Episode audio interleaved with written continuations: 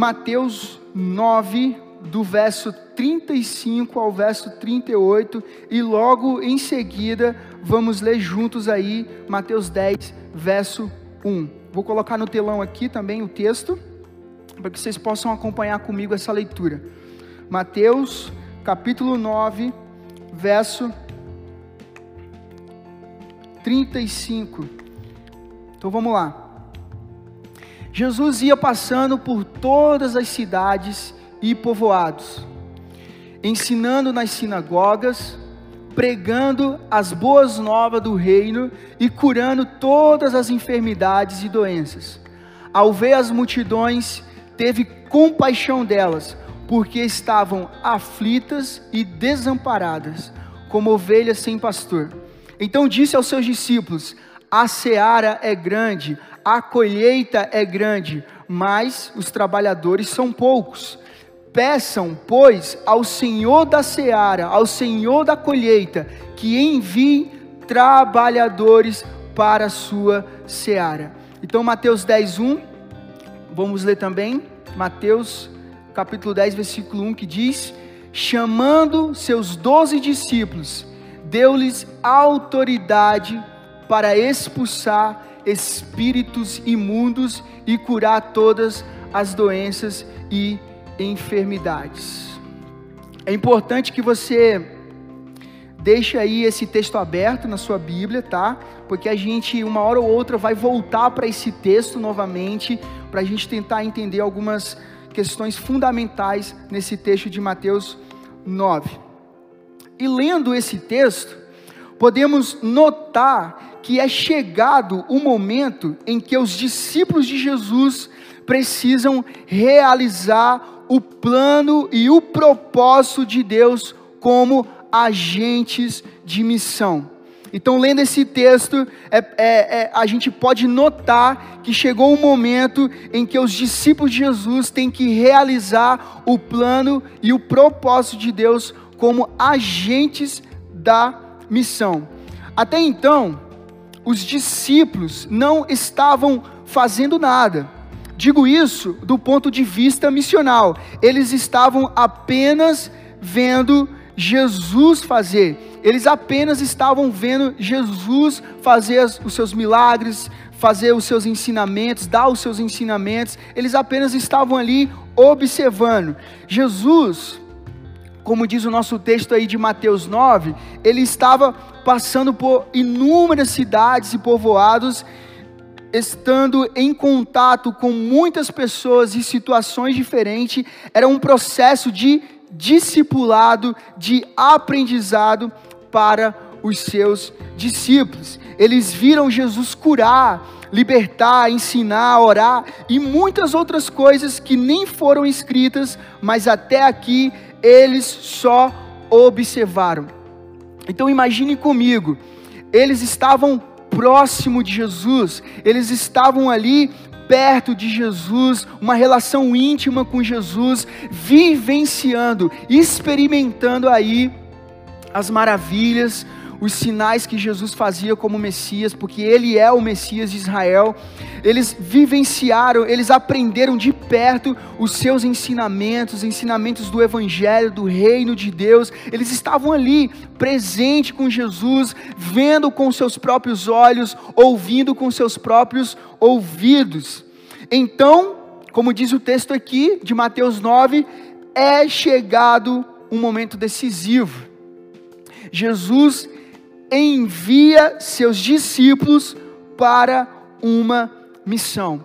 Então eles estavam aí no método da observação, eles só observaram. Eles só observaram. Jesus estava fazendo, Jesus estava curando, libertando, ensinando. Eles estavam apenas observando. Mas agora chegou o momento onde eles têm que entrar em ação. Agora chegou o momento onde Jesus envia os discípulos para uma missão. Mas, afinal, o que é missão? O que é missão? Como podemos dizer o que é e o que não é missão quando tantos teólogos, missiólogos, missionários afirmam coisas diferentes e às vezes até opostas? Vamos refletir sobre? Para começo de conversa, não se pode definir a missão. Preste bem atenção, não se pode colocar fim na missão. Quem fala isso é nada menos que David Bosch, que era um missiólogo e teólogo fluente aí da sua época, mas conhecido também pelo seu livro Missão Transformadora, e que é um livro de importante trabalho sobre a missão cristã pós-colonial. E o que, que ele fala? Vou colocar aqui no telão para a gente ler junto a citação que ele dá. Ele fala assim: ó, a missão permanece indefinível, ela nunca deveria ser encarcerada nos limites estreitos de nossas próprias predileções. Eu vou ler de novo. A missão permanece indefinível, ela nunca deveria ser encarcerada nos limites estreitos de nossas próprias predileções. E aí foi uma citação do David Bosch no seu livro Missão Transformadora. Então, ao ler isso, podemos ver que definir a missão é algo perigoso podemos deixar coisas de fora e falar uma série de coisas que ela não é. Colocar fim na missão é algo perigoso, é muito perigoso.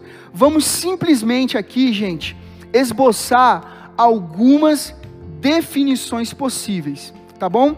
E eu gostaria de propor para vocês o seguinte entendimento. Vamos passar aqui no telão também o, o seguinte entendimento. Missão, leia comigo aí na sua casa. Missão pode ser vista como a ação soberana de Deus para a implantação do seu reino neste mundo e reconciliação da totalidade da criação entre si e com Ele mesmo. Eu quero, de ler, de, eu quero ler de novo esse, esse seguinte entendimento, tá bom? Missão pode ser vista como a ação soberana de Deus para a implantação do seu reino neste mundo e reconciliação da totalidade da criação entre si e com ele mesmo. A partir desse entendimento que acabamos de ler aí, podemos compreender três pontos fundamentais da missão, tá bom? Três pontos fundamentais da missão. E eu quero que você anote aí, deixe esses três pontos anotado, registrado aí. Primeiro ponto: a missão não é da minha igreja, da sua igreja ou da igreja como um todo. Ela é de Deus. A missão é de Deus. A igreja é um instrumento de Deus para a realização da missão da Missio Dei. E o que é a Missio Dei? A Missio Dei, coloca para nós aqui, a Missio Dei é um termo em latim para designar a missão de Deus, ou seja, a missão que Deus estabeleceu para si mesmo, de buscar e salvar aquilo que se perdeu no Éden, ou seja, a humanidade. Então, o termo Missio Dei, né, é para designar a missão que ele estabeleceu para si mesmo de buscar e salvar a humanidade. E nós podemos ver isso aí, gente, em um texto bíblico que está lá em Lucas, capítulo 19, versículo 10.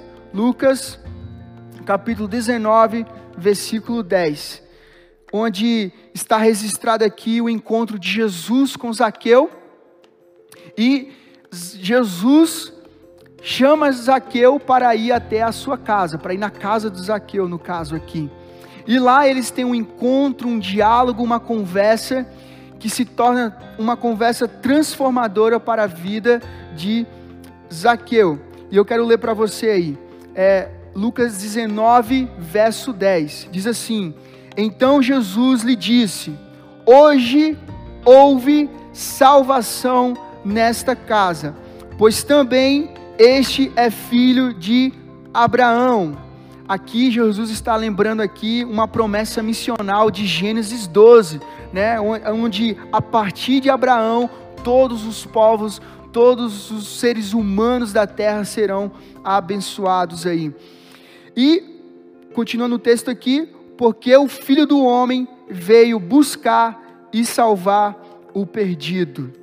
Então estamos aí falando da missio Dei, está falando da missão de buscar e salvar aquilo que se perdeu lá atrás, lá no Éden, que é a humanidade, salvar o perdido, aquele que está perdido. Isaqueu estava perdido e Jesus o encontrou, ele foi encontrado por Jesus e ali ele fala: hoje a salvação entra nessa casa. Então, gente, o primeiro ponto é entender que a missão não é minha, da minha igreja ou da sua igreja. A missão não é de uma igreja, da igreja como um todo. A missão é de Deus. Segundo ponto, a missão tem um conteúdo. Essa missão que nós estamos falando aqui agora, ela tem um conteúdo. E qual é esse conteúdo?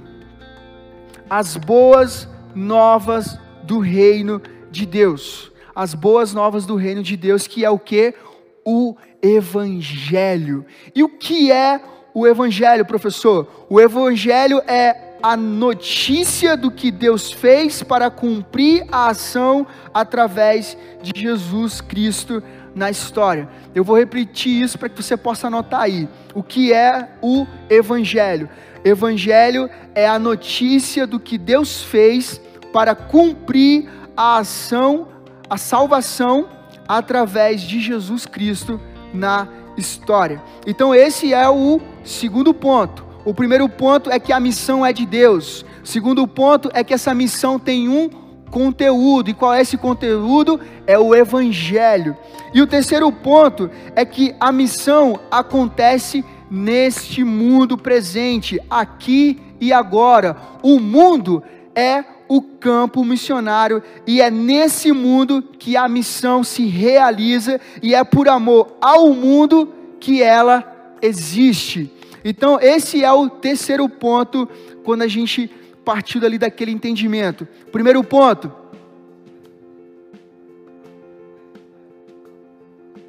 Tá bom. Então vou mais, vou mais devagar então. Vamos lá. Primeiro ponto então, partindo do entendimento que a gente leu ali, é que o mundo, que a missão não é da minha igreja ou da sua igreja. O, a missão de Deus é de Deus, a missão é de Deus, como estamos falando aqui. O segundo ponto é que a missão de Deus tem um conteúdo. E qual é esse conteúdo? É o Evangelho. E o que é o Evangelho? O Evangelho é a notícia do que Deus fez para cumprir a salvação através de Jesus Cristo na história. E qual é o terceiro ponto?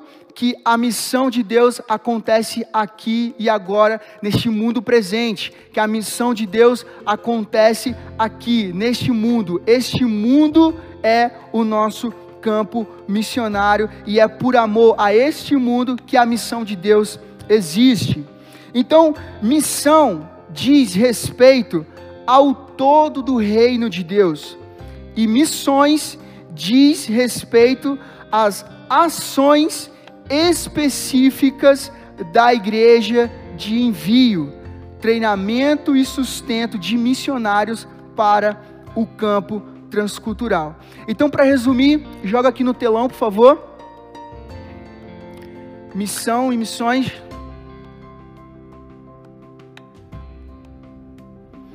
Então, fazer missões é participar na e não igual à missão de Deus. A missão de Deus começou muito, muito antes da obra missionária da igreja. Começou antes de a nação de Israel existir, antes mesmo da queda e da criação. Fazer missões é participar na e não igual à missão de Deus. A missão de Deus começou muito, muito antes da obra missionária da igreja. Começou antes de a nação de Israel existir, antes mesmo da queda e da criação. Então, missão é uma coisa, a missiodei é uma coisa e missões é outra coisa. São conceitos diferentes, são distintos, mas existe uma dinâmica entre esses dois conceitos. Eles andam lado a lado. Missiodei é uma coisa, missões é outra coisa. Missão de Deus diz respeito ao todo do reino de Deus, e missões aqui é uma ação específica da igreja local, onde ela envia, treina, ora aí pelos nossos missionários dentro do campo transcultural. E aqui no texto de Mateus 9, que é o nosso texto base da nossa aula, Jesus dá uma aula magna, uma capacitação para os seus discípulos. Jesus vinha passando para eles conceitos, ensinamentos, aplicações bíblicas, aplicações teológicas. Jesus vinha em uma caminhada de ensino e aprendizado com os seus discípulos. Jesus estava mostrando aqui em Mateus 9 que o seu ministério, ele estava mostrando para os seus discípulos que o seu ministério começa na borda da vida, no chão da realidade presente, começa com os relacionamentos, e isso é um fato. Se você lembrar agora comigo aqui, aquele episódio onde a mulher do fluxo de sangue rompe né, pelo meio ali da multidão para tocar em Jesus, para ser curada, ela não só rompe barreiras é, em relação à multidão, mas também barreiras culturais, barreiras religiosas, para tocar em Jesus, para ser curada ali da sua enfermidade. E era uma multidão, e ela foi lá, entrou dentro daquela multidão e foi se desviando das pessoas até chegar em Jesus e toca em Jesus, e ela é curada na hora. E Jesus pergunta para os seus discípulos, mestre, é, pessoal, quem foi que me tocou? que foi que, que, que me tocou? E os discípulos falam para Jesus, mestre, tem uma galera, uma multidão aqui. E o Senhor pergunta: quem te tocou? Quem foi que é, é, falou com o Senhor? Tem, todo mundo quer te tocar, todo mundo quer, quer falar com você. E Jesus fala para eles: Mas uma pessoa me tocou de forma diferente, saiu virtude de mim. E aí, naquele momento ali, no segundo texto, aquela mulher se apresenta e Jesus fala para ela: Filha, a tua fé te salvou. Ou seja, Jesus quer conhecer você.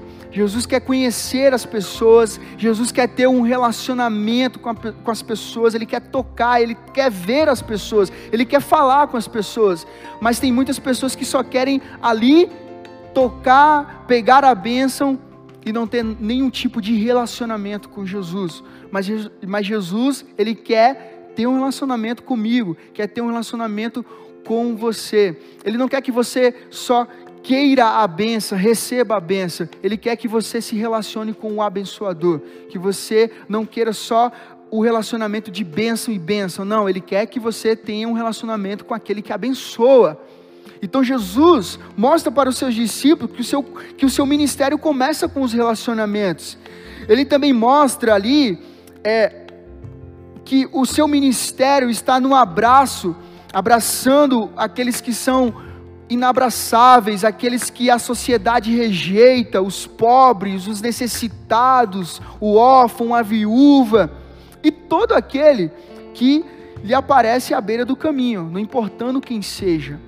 Porque o convite que Jesus faz para mim e para você, para que possamos ser seus discípulos, esse convite se estende a todos. Esse convite, ele ultrapassa limites, ele ultrapassa as barreiras, sejam elas social, de sexo, religião, é para todos. Sejam meus discípulos. Esse é o convite de Jesus. Então, aqui ele mostra para os seus discípulos que o seu ministério começa onde a vida é dura. E se você ler os evangelhos sinóticos aqui, você vai ver inúmeras histórias, pessoas com sofrimento, pessoas com tristeza, pessoas no luto, e Jesus está ali presente como Messias, fazendo e ensinando e servindo aquelas pessoas, aonde realmente a vida começa. Mas agora é um momento, como eu já tinha falado no começo dessa aula, que os discípulos devem entrar em ação. É um momento decisivo. Os discípulos precisam entrar em ação e é sobre isso que eu quero falar com vocês. Eu quero refletir, eu quero ir mais a fundo com vocês. Eu quero falar sobre os cinco Cs da missão que a gente pode encontrar nesse texto de Mateus 9. E ao longo dessa aula, você vai perceber que vamos tratar da vida cotidiana, do nosso dia a dia, o chão da vida, nós vamos tratar da nossa realidade. Não estamos pensando aqui agora no missionário ou na missionária que está em outro país. Nossa elaboração da nossa aula de hoje parte do pressuposto que todo cristão que teve um encontro real com Jesus é um missionário, é uma missionária. Tá, pessoal? Então, missões deve acontecer, encorajamos e oramos por isso. E aqui, para você que está me assistindo, se o seu coração está queimando pela obra missionária, eu encorajo você a buscar capacitação, a buscar um treinamento missionário, a buscar estudar teologia. É, quando eu estava no centro de treinamento missionário, quando eu estava ali no seminário, é, eu ouvi uma história e eu quero compartilhar com vocês. Conta-se que um jovem chegou para um pastor, um missionário de carreira, de anos no campo missionário, tinha plantado igreja nas montanhas do Peru, ele tinha feito é, muitos trabalhos sociais com aquela comunidade. E um jovem que estava com seu coração queimando pela obra missionária chega para esse missionário experiente e fala assim: Pastor, missionário, eu quero ir para missões, eu quero dar a minha vida na obra missionária. E aquele missionário experiente olha para aquele jovem e fala: Olha, que maravilha, que bênção. Eu fico muito feliz em ver um jovem é, querendo servir a obra missionária. Mas me diga qual é a sua formação teológica. Me diga qual é a escola que você estudou, que você foi treinado. E aquele jovem responde: Não, não, eu, eu, eu estava ali na igreja e recebi uma oração, e meu coração começou a queimar, e agora eu quero ir, eu quero dar a minha vida por aquele povo, eu quero pregar o evangelho. E o missionário olhou para ele assim: Tá, tudo bem, que bom, fico muito feliz por isso, mas eu quero saber qual é a sua formação teológica? Eu quero saber qual foi a escola que você se matriculou, que você foi treinado, qual é a, a bagagem, a base que você tem. E o jovem olha para ele assim um pouco mais desanimado e fala assim: Não, o senhor não está entendendo. Eu, eu quero ir para as missões, eu quero fazer missões. E aquele missionário experiente olha para aquele jovem com um olhar de amor e bem sincero e diz: Então fique em casa Fique em casa porque aquelas pessoas não precisam da sua vida, elas precisam de Deus. Elas precisam de Deus. Ou seja, devemos buscar capacitação, devemos estudar teologia, devemos estudar a história de missões, devemos investir tempo buscando conhecimento, aprendendo ferramentas, estratégias, para quando a gente chegar no campo missionário, a gente possa alcançar realmente aquelas vidas pelo poder do Evangelho.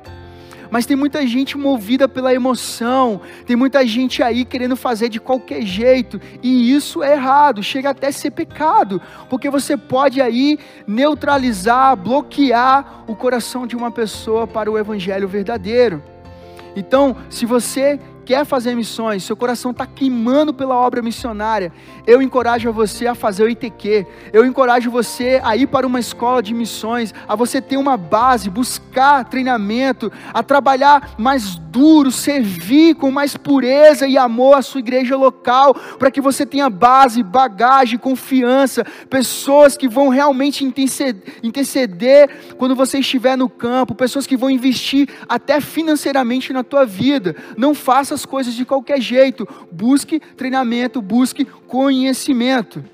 Então, missões devem existir, mas aqui, nesta aula, eu estou pensando em mim, eu estou pensando em você, eu estou pensando é, no seu trabalho, eu estou pensando na sua faculdade, eu estou pensando também na sua relação com os seus amigos, com as pessoas que estão em sua volta, eu estou pensando nas idas e vindas que a gente tem no, no, busão, no ônibus, no carro, as nossas idas e vindas no shopping, eu, no, nos parques da cidade, eu estou pensando no nosso contexto presente, aqui e agora. Então, quais são os cinco Cs da missão? Quais são os cinco Cs da missão? Então coloca para mim no telão aí o primeiro C da missão.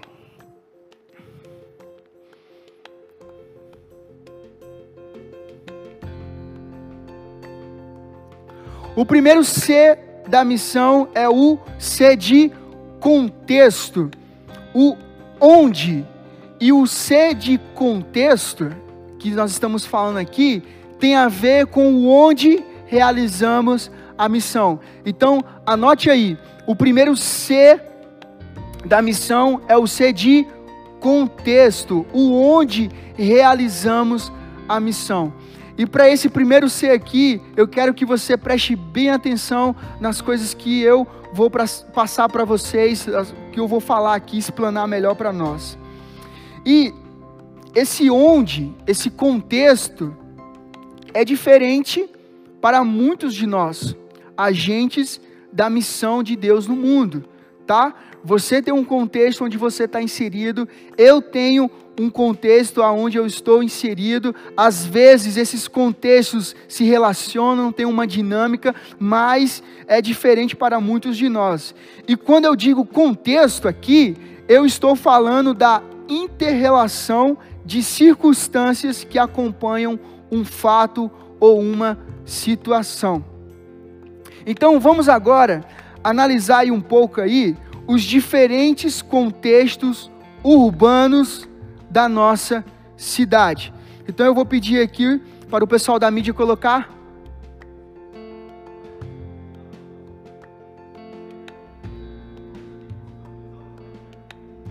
Beleza. Então, a gente teve um problema técnico, então, tá, pessoal? E depois eu vou colocar esses slides aí que eu estou passando aqui para vocês, para vocês compartilharem é, aí e, e, você ter esse conteúdo também na, no seu material, no seu acervo também, tá bom?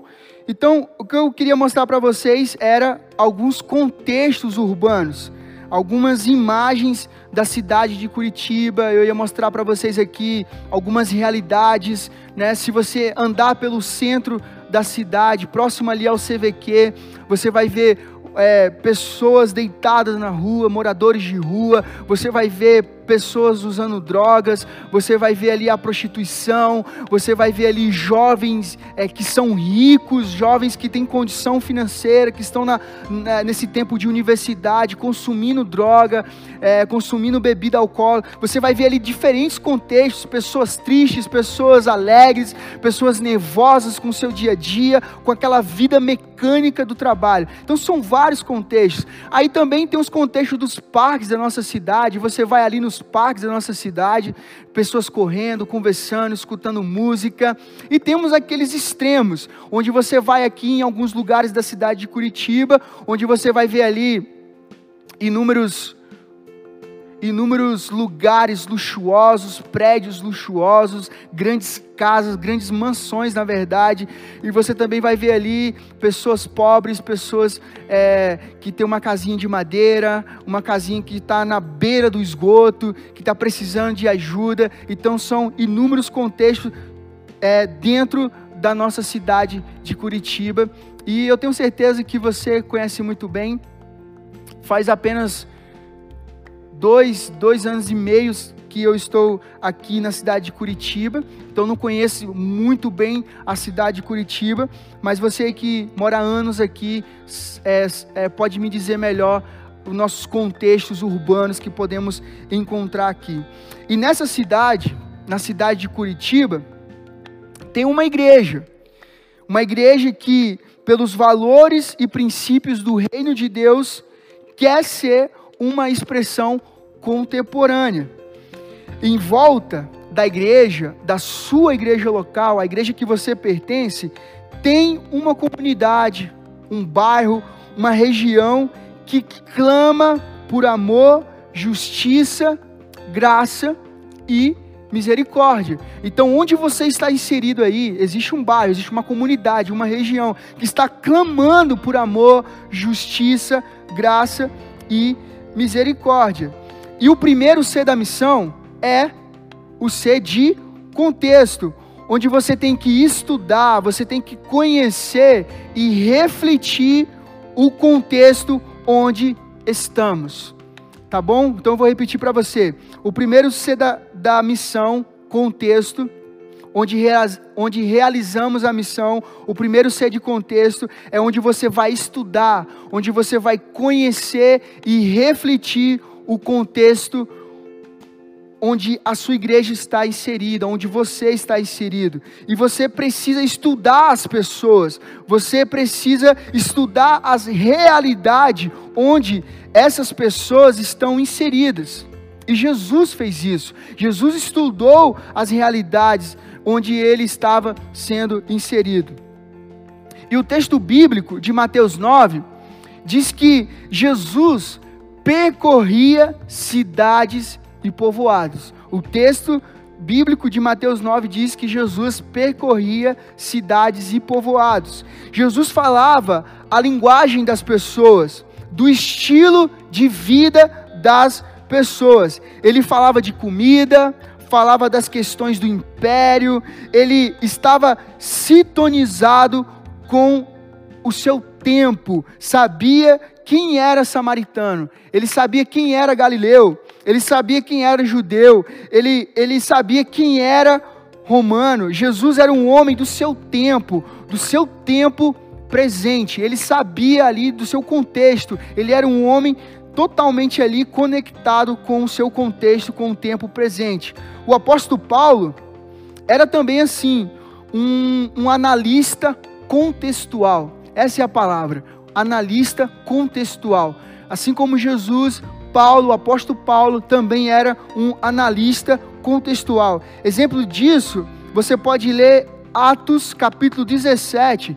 Você vai ver ali nesse texto, Atos 17, que o apóstolo Paulo está citando, preste bem atenção, o apóstolo Paulo em Atos 17, ele está citando poetas do seu tempo, ele está citando poetas do seu tempo.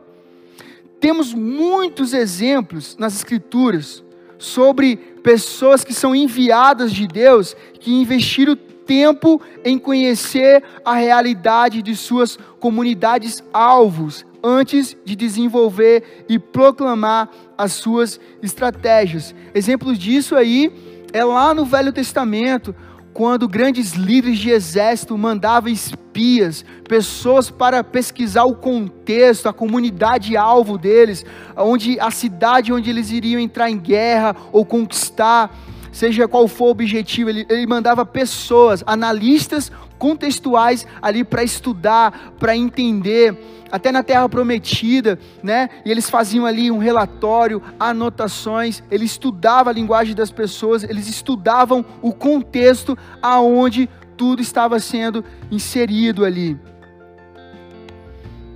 E cada comunidade e cidade são especiais diante de Deus e ele tem um sonho, ele tem intenções específicas para cada uma das nossas cidades brasileiras e as cidades que estão no mundo. Deus tem sonhos e intenções específicas para cada uma delas.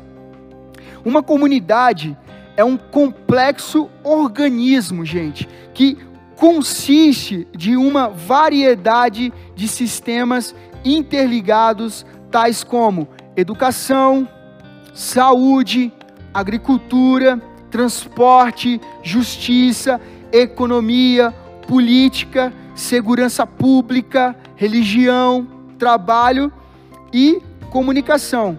E diante desses sistemas que eu acabei de citar aqui, precisamos fazer algumas perguntas e obter respostas. Vai dar para colocar aí? Então, vou colocar aqui no telão para vocês lerem comigo. Né? Diante desses sistemas, a gente precisa fazer algumas perguntas, porque agora nós somos analistas contextuais. Nós precisamos obter algumas respostas. Pode passar? Isso aí. Então, as perguntas são: qual é a qualidade dos relacionamentos entre esses sistemas? A educação, a segurança pública, a política, a economia. Quais, qual é a qualidade dos relacionamentos entre esses sistemas? Outra pergunta: como funciona a comunicação? Como eles se comunicam? Qual é o agir espiritual que está sendo sustentado por cada sistema? Qual é o agir espiritual aí que cada sistema sustenta? É uma pergunta que nós precisamos fazer. Qual é a história do nosso bairro? Qual é a história da nossa comunidade? Qual é a história daquela família mais antiga do bairro? Qual é a história daquela igreja? Qual é a história daquele centro esportivo, daquele centro comunitário? Qual é a história dessa cidade? Qual é a história dessa região? Então precisamos também saber a história. Quem são os líderes da comunidade?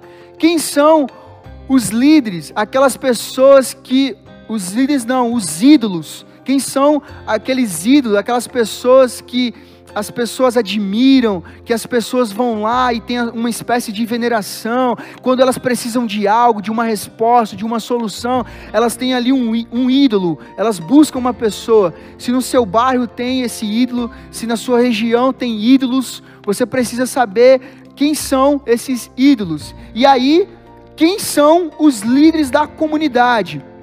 Formais ou informais. Dentro de uma comunidade existem líderes. Alguns são formais, outros são informais, mas cada comunidade, cada bairro tem um líder ali.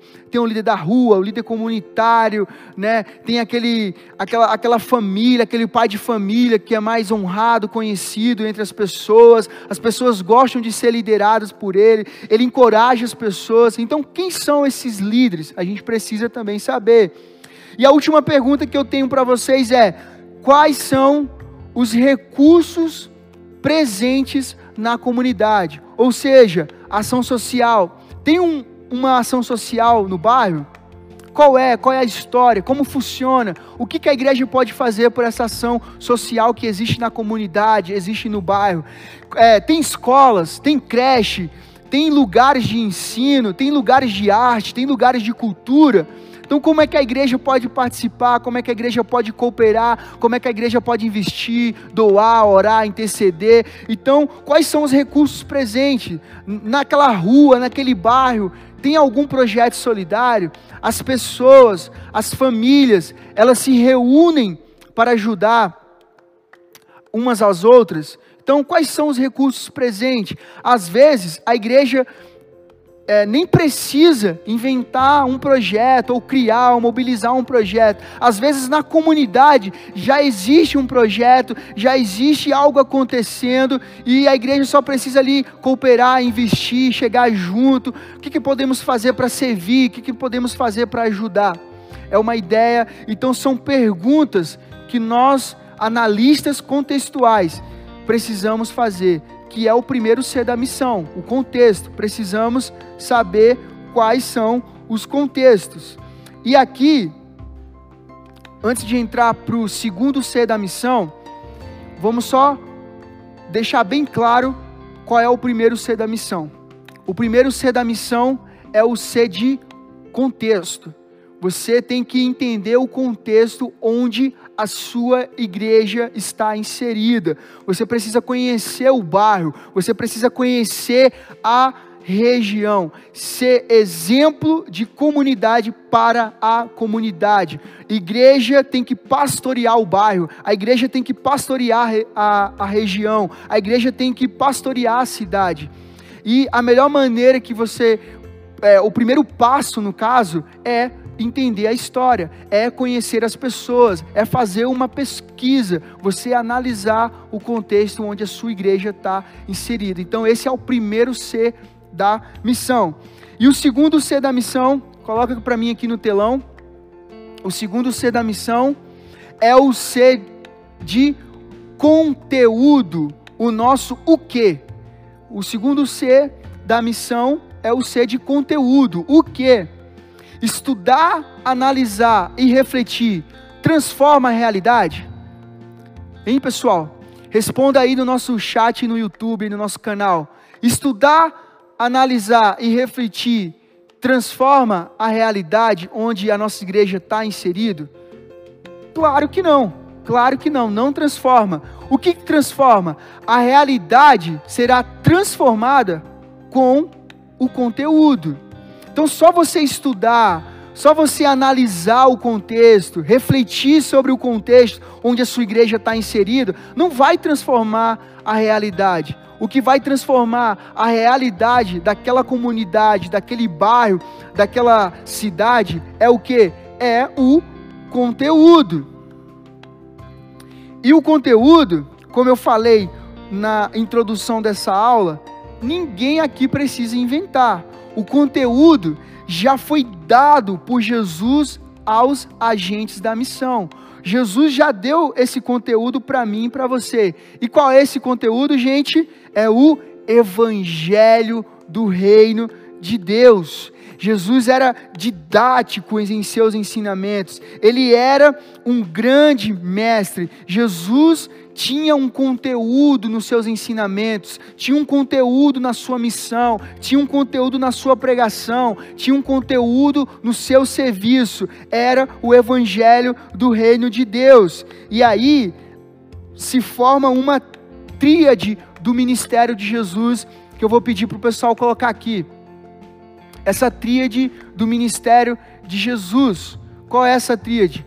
Pregar, ensinar e servir. Esse é o conteúdo da missão de Jesus: pregar, ensinar e servir. A tríade do ministério de Jesus. Ele pregava e ensinava, ensinava e, e servia, servia e pregava. Era uma dinâmica, era uma dinâmica, a tríade do ministério de Jesus. E nós não podemos é, desfazer dessa tríade. Enquanto ele pregava, ele, ele, ele servia as pessoas. Um exemplo bem claro dessa tríade do ministério de Jesus, você pode ler aí na sua Bíblia, João capítulo 13. Em João capítulo 13, você vai ver de forma muito clara a tríade do ministério de Jesus. Então a grande pergunta é: o que, o que vamos levar para as pessoas?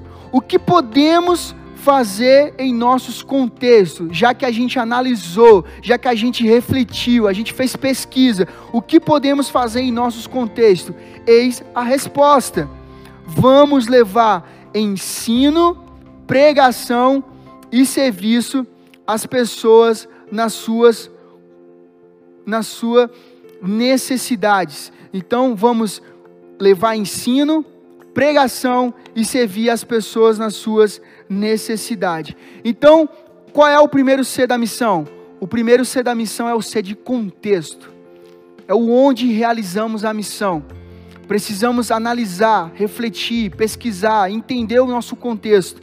O contexto onde a igreja está inserida, o contexto onde eu estou inserido como agente da missão. Então, esse é o primeiro C da missão, o C de contexto. E o segundo C da missão é o C de conteúdo. E qual é esse conteúdo? É o Evangelho de Deus, que é pregar, ensinar e servir as pessoas, assim como Jesus fazia. E aqui nós vamos para o terceiro C da missão, que é o nosso como.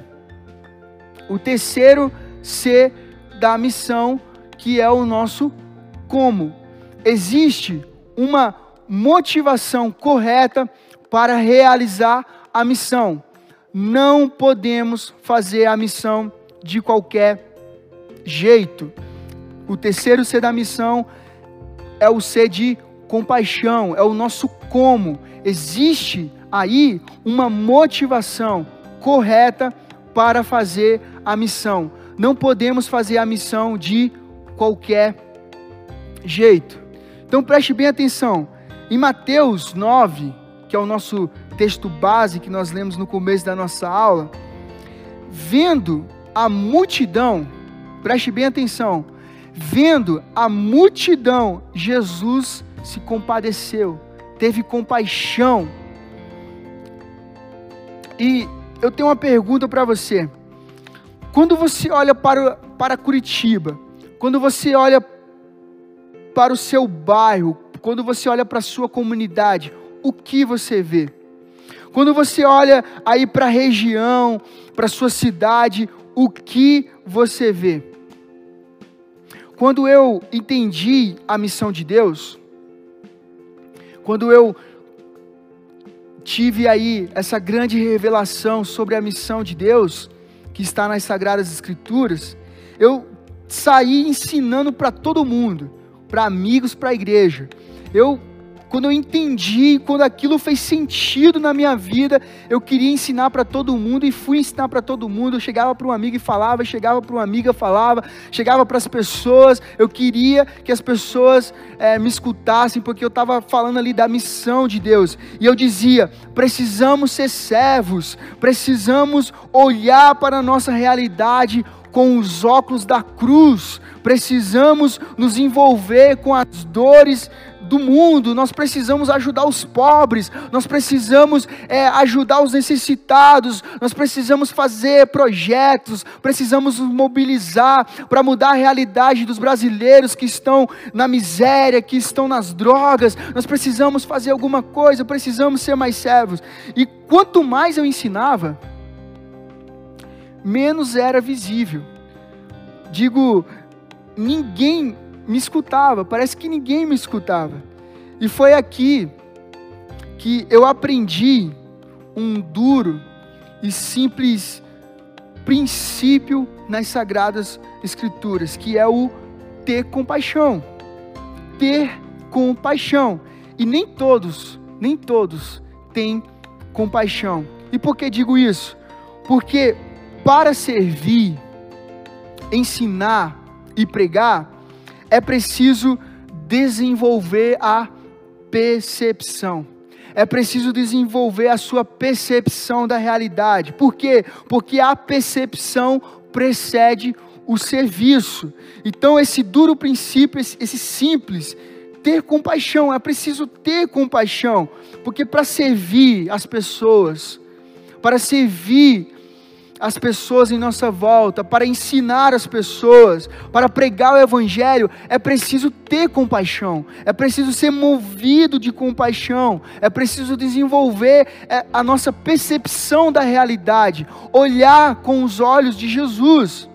Pode observar na sua vida, você só se move para algo quando você percebe a necessidade. Você só se move quando você percebe a necessidade. E aqui surge um exercício fundamental para nós que vivemos nesses contextos urbanos caóticos. Aqui surge um exercício fundamental para a gente que está vivendo esses dias difíceis, esses dias de muita dúvida, de medo, esses dias de muita aflição, esses dias de morte, de luto, de dor, de choro surge no meio de tudo isso um exercício. E qual é? Jesus nos convida a viver o reino de Deus e não o reino do ego. O reino de Deus aqui é o ambiente perfeito para a nossa existência humana. No reino de Deus, segundo a vontade de Deus, o ser humano encontra satisfação e realização. Então, fazendo esse exercício de sair do reino do ego para o reino de Deus, nossa percepção é, é, é adicionada, na nossa percepção é adicionada a compaixão divina, a mesma compaixão que tinha Jesus. Então, para que você entenda isso, você precisa buscar ter compaixão. E a melhor maneira de você buscar isso é saindo do reino do ego. Eu sei de tudo, eu posso tudo, eu posso fazer tudo, eu sei mais que todo mundo, eu já li muito, eu já fiz isso, eu já viajei e isso e aquilo, eu sou o cara, eu sou a mulher maravilha, eu posso fazer tudo. Isso é reino do ego, não é reino de Deus. E no reino de Deus, a compaixão é real, é visível, as pessoas se abraçam, as pessoas se respeitam, as pessoas servem umas às outras, são amorosas, pacientes, não são egoístas, elas é, tratam as pessoas com amor, não é, não existe um ego absoluto, só existe Deus no centro de todas as coisas. Esse é o reino de Deus, aonde a vontade de Deus está soberana, e, e é nesse ambiente que o ser humano encontra plena satisfação. É no reino de Deus que eu e você encontramos vida de verdade.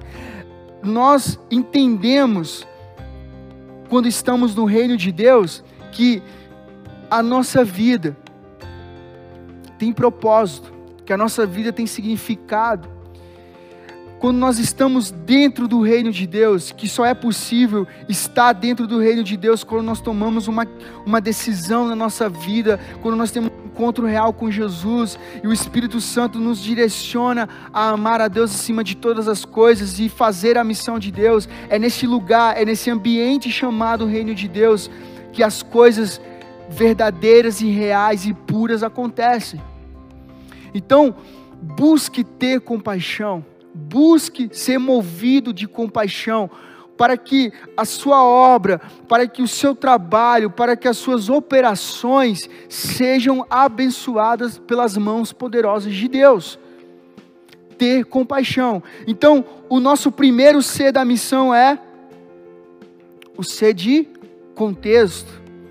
Nós estamos na igreja, somos igreja, e agora temos que olhar para a nossa realidade, olhar para as coisas que estão em nossa volta. Precisamos estudar, refletir, entender a história, conhecer as pessoas, analisar a necessidade, né? buscar aí, coletar, extrair o máximo de informações possíveis. Isso é o trabalho de um analista contextual. Você precisa observar, você precisa ali estar atento para as pessoas, você precisa estudar o seu contexto onde a sua igreja está inserida. Então, esse é aí o primeiro C da missão, C de contexto. E qual é o segundo C? C de conteúdo.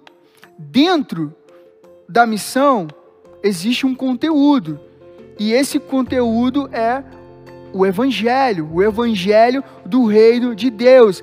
Essa boa notícia daquilo que Deus fez para salvar a humanidade através de Jesus Cristo.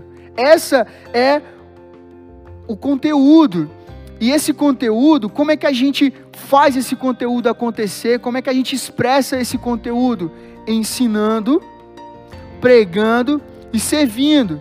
Enquanto estamos ensinando, estamos servindo. Enquanto estamos servindo, estamos pregando. Enquanto estamos pregando, estamos ensinando. E assim vai. É uma dinâmica.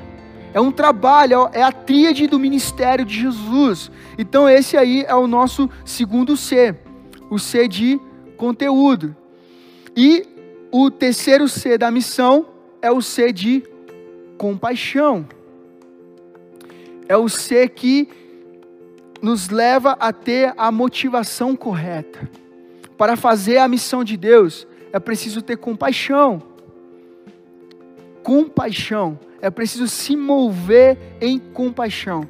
Olhar para a cidade, olhar para o bairro, olhar para as pessoas, olhar para a igreja, olhar para tudo que está acontecendo em nossa volta com compaixão porque aí não vai ter espaço para o medo, não vai ter espaço para as dúvidas. Pode até ter espaços para as dúvidas, pode até ter espaço para os medos, mas essas coisas não vão dominar, orientar o seu coração. O que vai orientar o seu coração para fazer a missão de Deus é a compaixão. Então, primeiro, primeiro C da missão, contexto. Segundo C da missão, conteúdo. Terceiro C da missão, compaixão. E aqui nós vamos para o nosso quarto C da missão. o nosso quarto C da missão que vamos colocar aqui no telão. O nosso quarto C da missão. Qual é o quarto C da missão? Compromisso. É o nosso quem. Quem é que faz a missão? Quem é que faz a missão? Você e eu, nós, a igreja. Então, esse aí é o nosso quarto C da missão, o C de compromisso, o nosso quem. Quem faz a missão? Eu e você, a igreja. Se você observar o nosso texto base de Mateus, capítulo 9, com atenção, você notará que Jesus não fala nada para a multidão. No texto você vai notar que Jesus não fala nada para a multidão. Jesus fala para os seus discípulos. O que, que ele fala para os seus discípulos? Que a necessidade é imensa e poucos são os comprometidos. Jesus fala para os discípulos. Né? A multidão está aqui e ele se vira para os seus discípulos e fala: Ó, oh, negado, a necessidade é grande e poucos são os trabalhadores, poucos são os comprometidos. Ele fala para os discípulos. A narrativa bíblica diz que Jesus ora ao Pai, ele ora ao Pai para que ele envie pessoas comprometidas. E é aqui, é aqui, nesse exato momento, que a igreja entra em ação eu e você, agentes da missão, discípulos e discípulas de Jesus, entramos em ação. É o momento da igreja entrar em ação. Jesus olha para os seus discípulos. Jesus olha para mim e para você e diz: a necessidade é grande, é imensa.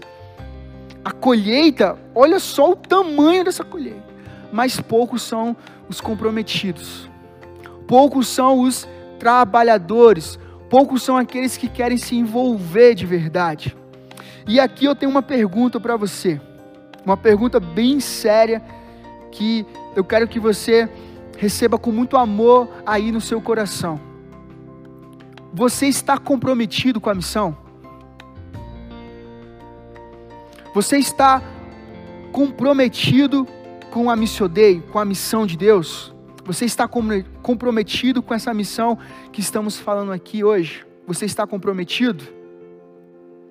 Muitos seguidores de Jesus, preste bem atenção, vivem em um gueto fora do mundo, uma espécie de cláusula religiosa, uma sociedade à parte do mundo real.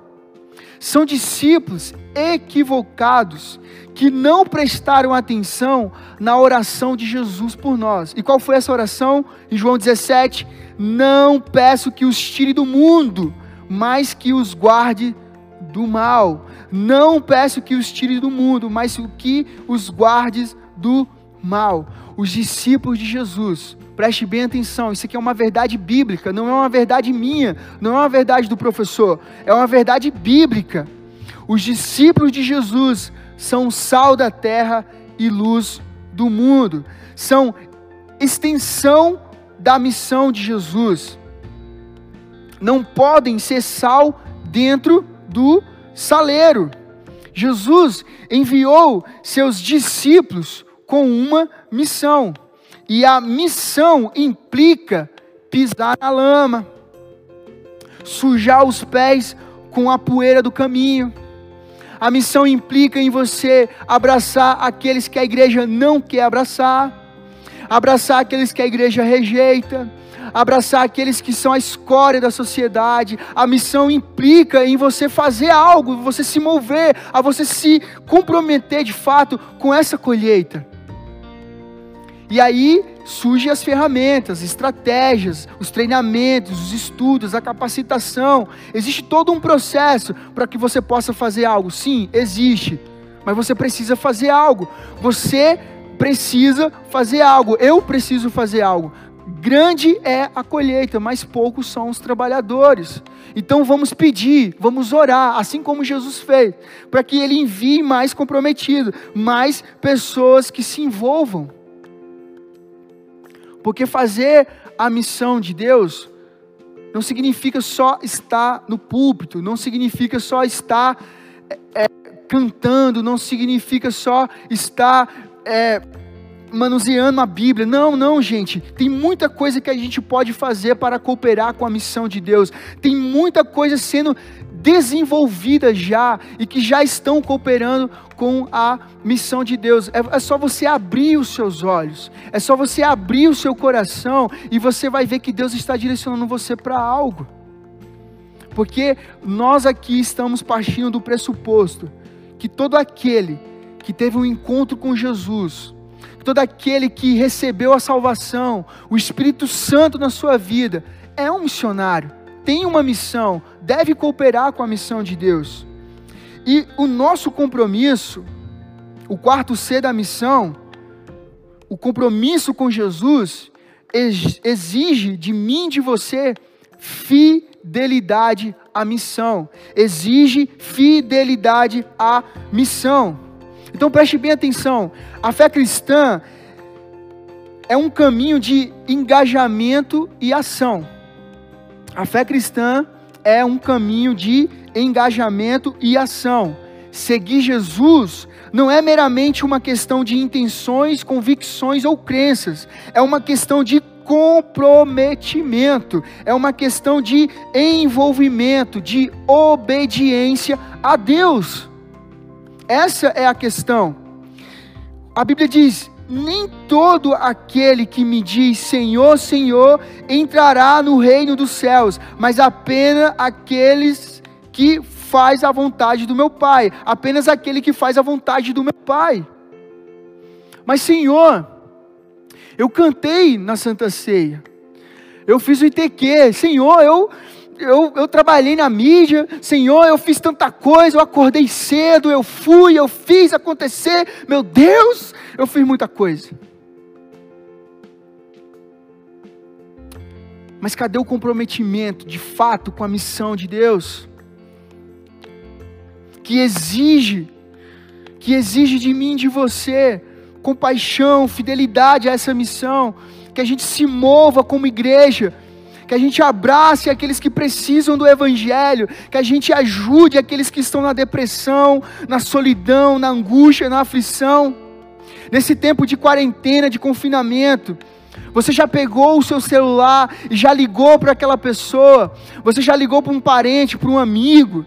Você já é, tentou de alguma forma ajudar aquele que não pode sair de casa, um senhor, uma idosa, um idoso, a ir lá na farmácia e comprar as coisas para ele? Você já montou ali um kit, uma, um kit higiene, uma cesta básica para ajudar aqueles que não têm condição porque estão sem trabalhar? Você já se moveu em oração? Você já procurou estar presente nesse lugar chamado oração, para orar pelo mundo, orar por tudo que está acontecendo, ou você só está na sua casa reclamando, ficando chateado, ficando amargurado com tudo isso que está acontecendo.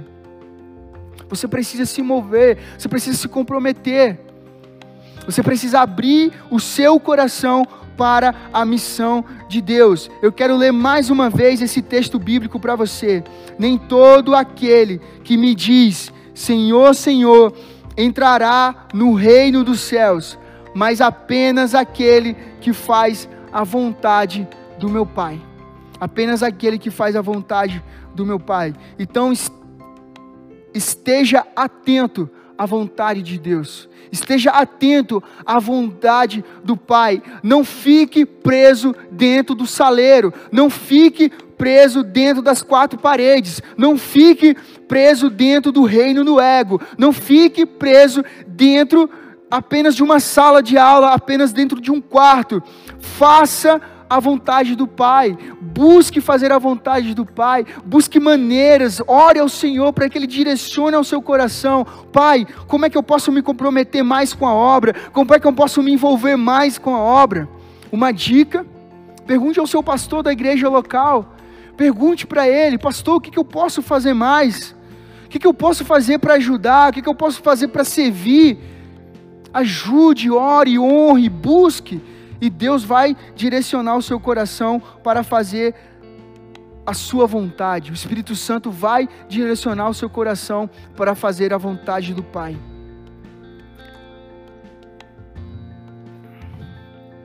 E aqui, pessoal, nós vamos para o nosso último e quinto C da missão, que é capacitação. É o nosso para quê? Coloca aqui no telão.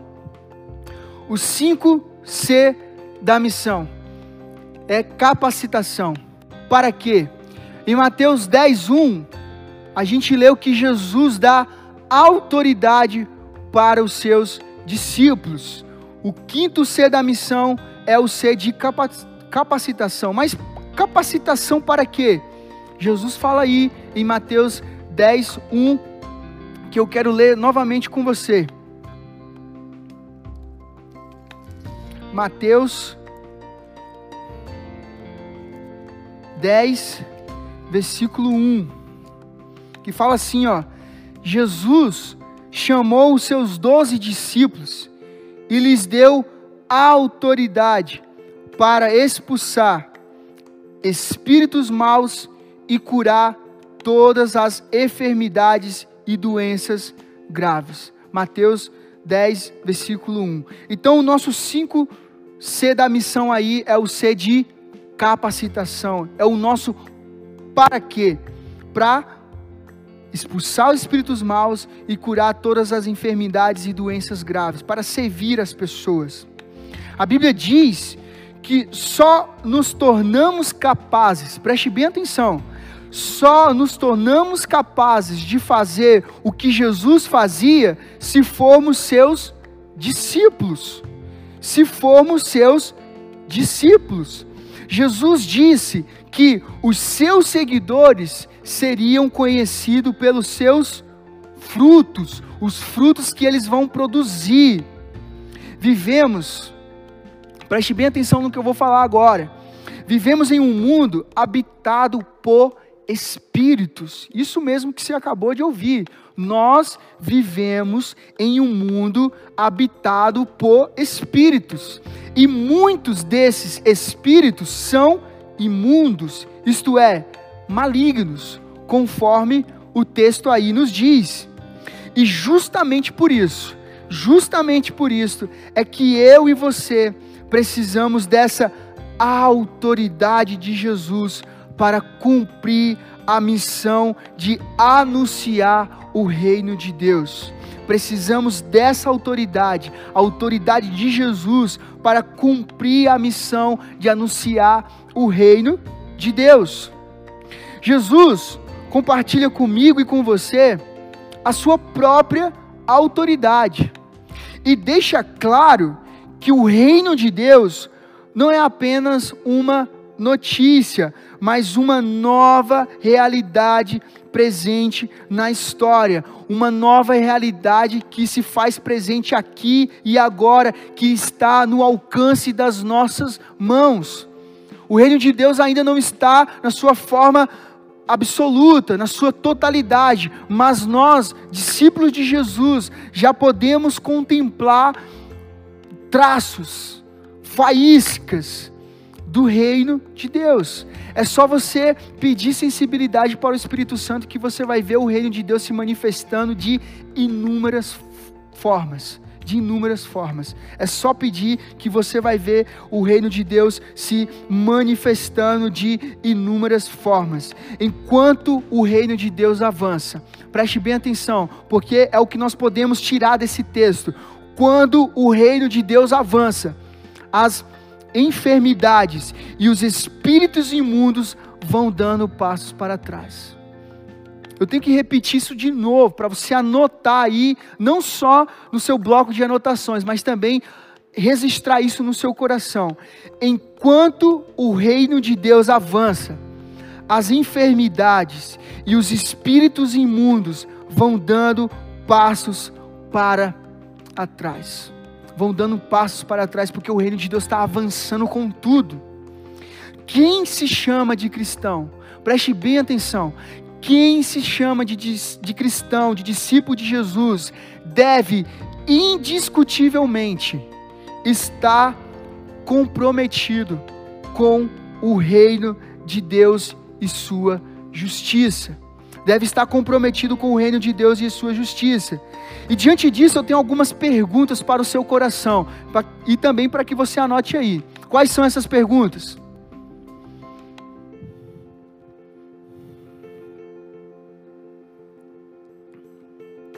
Em razão de que você vive?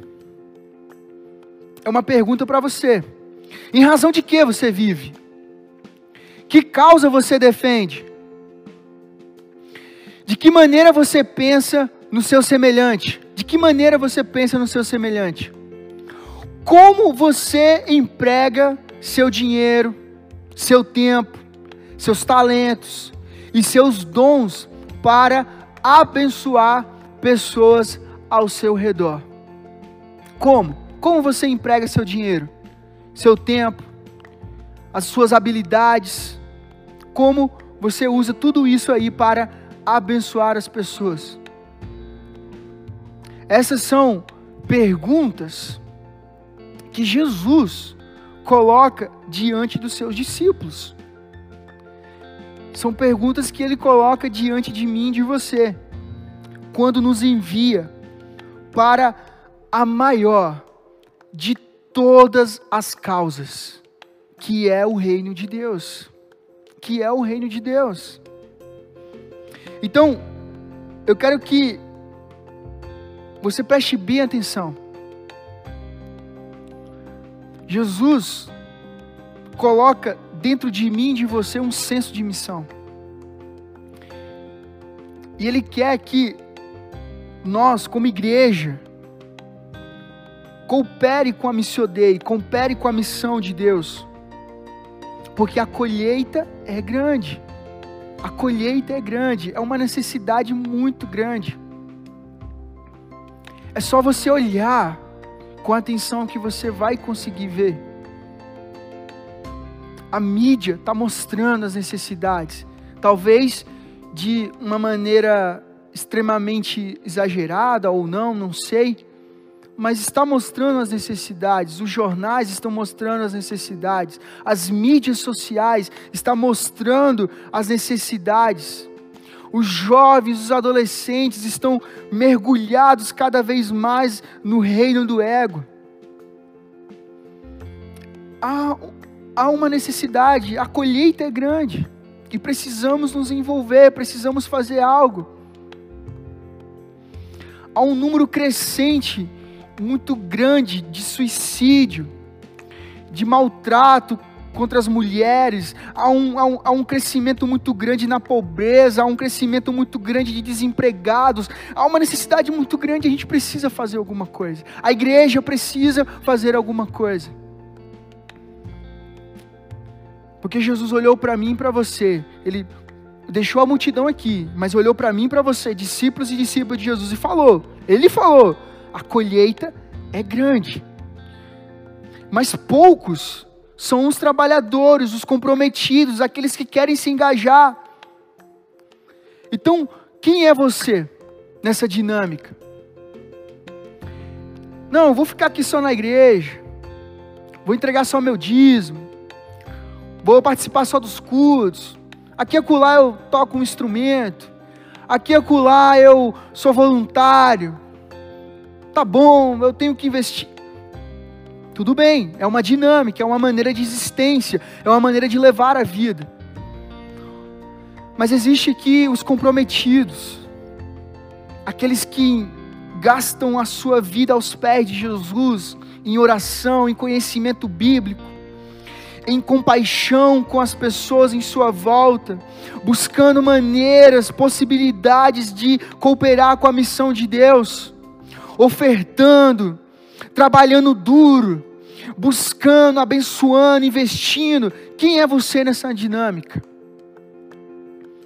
Grande é a colheita e poucos são os trabalhadores. Vamos orar ao Senhor, vamos orar a Deus que envie mais comprometidos, que envie jovens comprometidos com o Evangelho de Deus e não apenas com um mover ou chip. Vamos é, pedir a Deus jovens que realmente não gastem só dinheiro para ir para conferências do outro lado do mundo ou do outro lado do Brasil, mas que atravessam a rua da sua casa e falem com as pessoas que estão na sua volta também. Vamos orar para que as pessoas saiam da tela do celular, tirem os fones de ouvido e conversem uma com as outras, se relacionem, porque é na borda da vida, é na realidade aqui presente que Jesus começou a desenvolver o seu ministério. Ele está dizendo para mim para você: façam isso também. Olhem para as pessoas, sirvam as pessoas, pergunte como eu posso te ajudar, como eu posso ajudar você, como eu posso servir você. Você precisa de oração, o que, que eu posso fazer? Quem é você nessa dinâmica? Então, gente, vamos dar aí um, um resumão de tudo aquilo que a gente está falando hoje. Coloca para mim, por favor aqui para a gente fazer um resumo de tudo que a gente estudou até aqui. A gente está estudando aqui os cinco Cs da missão a partir do texto bíblico de Mateus 9. E o primeiro C que a gente viu é o C de contexto.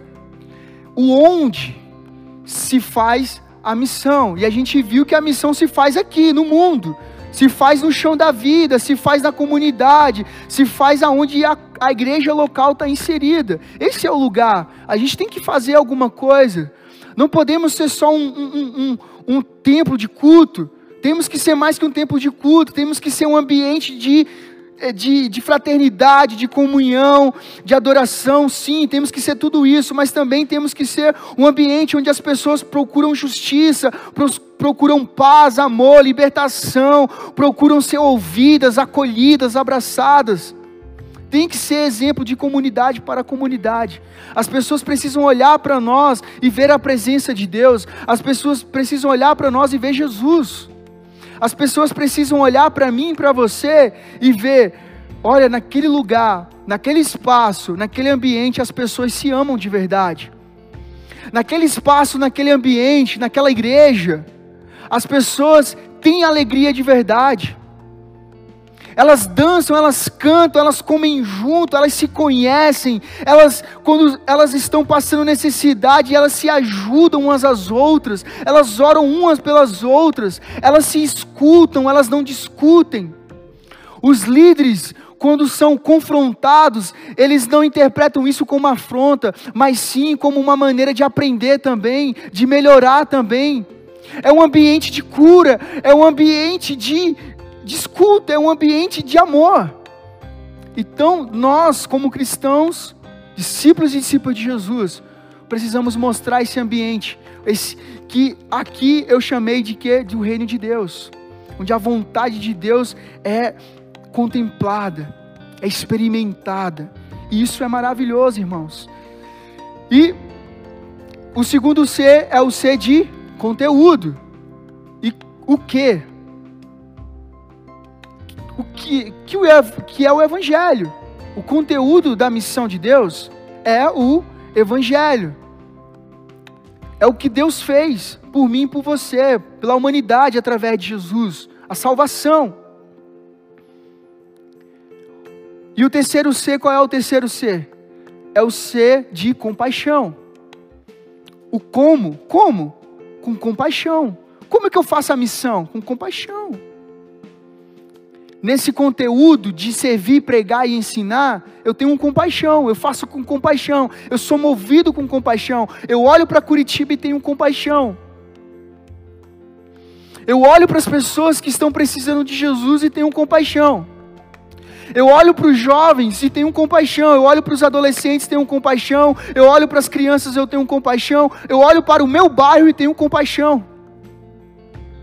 E a compaixão me direciona a fazer coisas extraordinárias em nome de Jesus. A expulsar demônios e, e curar doenças e enfermidades. Qual é o quarto C da missão?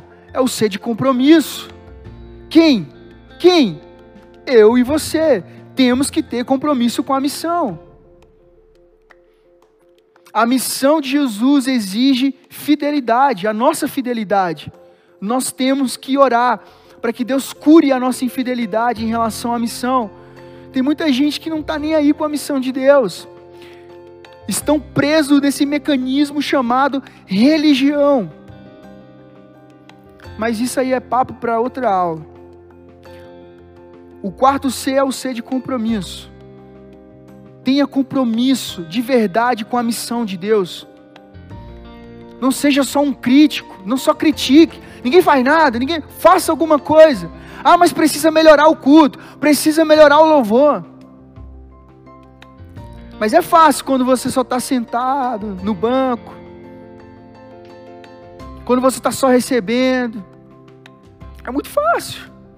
Precisa se envolver, precisa enxergar a necessidade e se mover.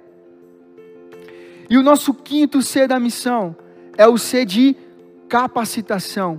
Para quê?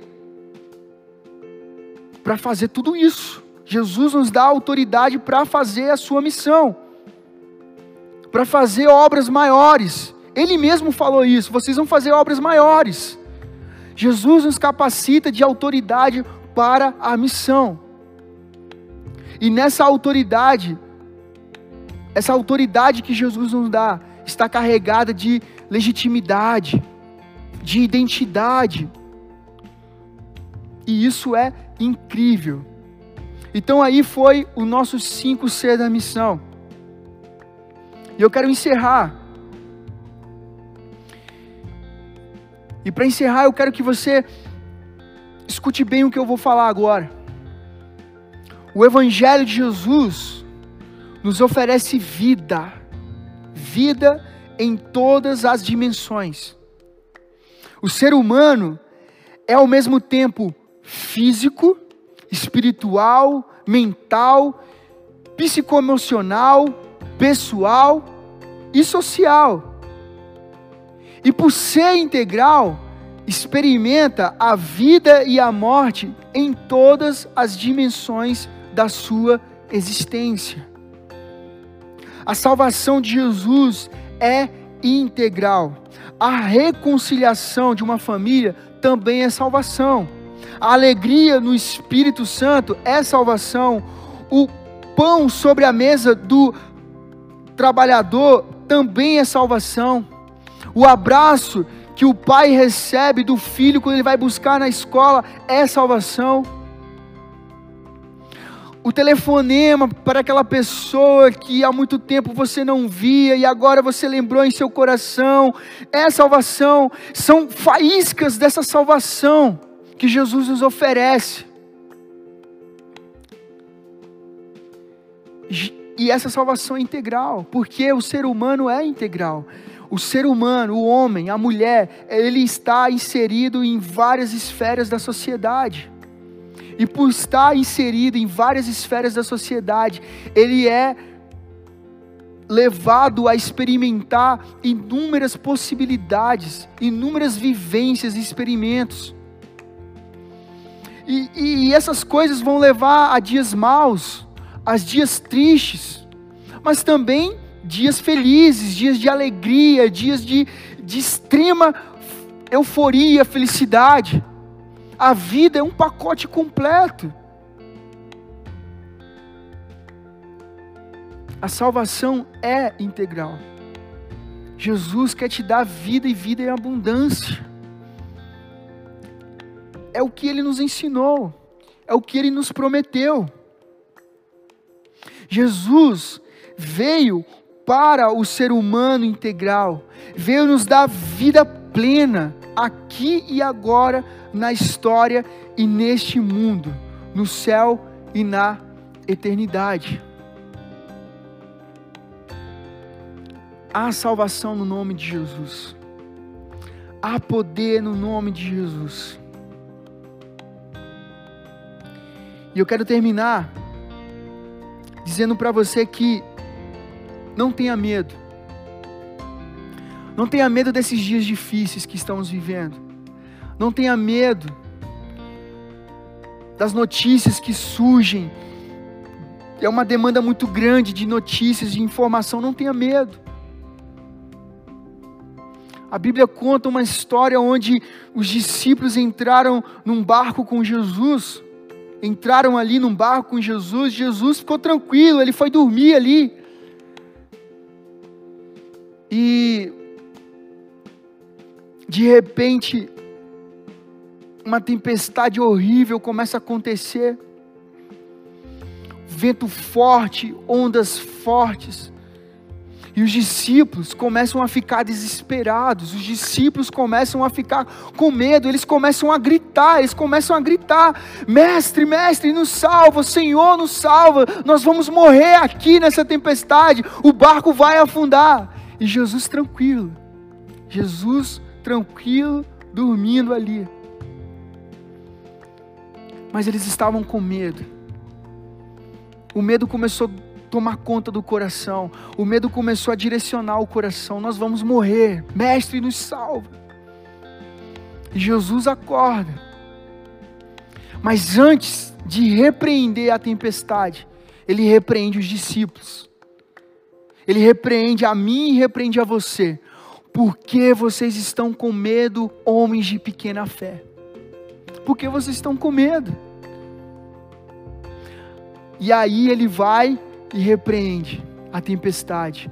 O vento se acalma, o mar se acalma, tudo fica tranquilo. Calmaria, tudo fica tranquilo.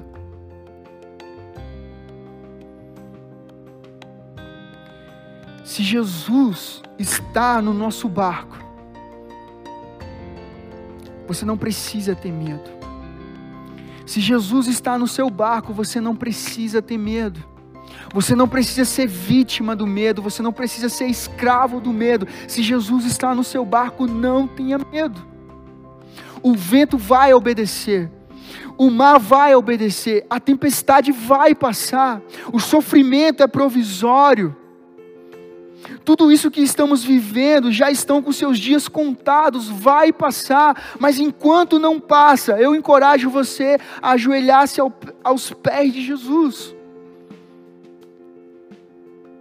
E a se envolver com a sua missão, a se envolver de verdade com a missão de Deus. Então não tenha medo, não tenha medo dessa tempestade. Se Jesus está no seu barco, o, o vento vai obedecer, o mar vai obedecer.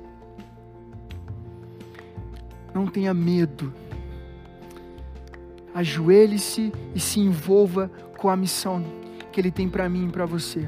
Vamos juntos, como igreja, cooperar com a missão de Deus. Vamos juntos mostrar para as pessoas que no meio desse caos, é possível enxergar um jardim cheio de flores, que no meio desse caos é possível se alegrar, que no meio desse caos é, é possível vivenciar um amor de verdade, ter vida de verdade. Vamos mostrar para as pessoas, vamos mostrar para aquelas pessoas que estão na nossa volta que é possível, está no alcance das nossas mãos o reino de Deus. Vamos mostrar.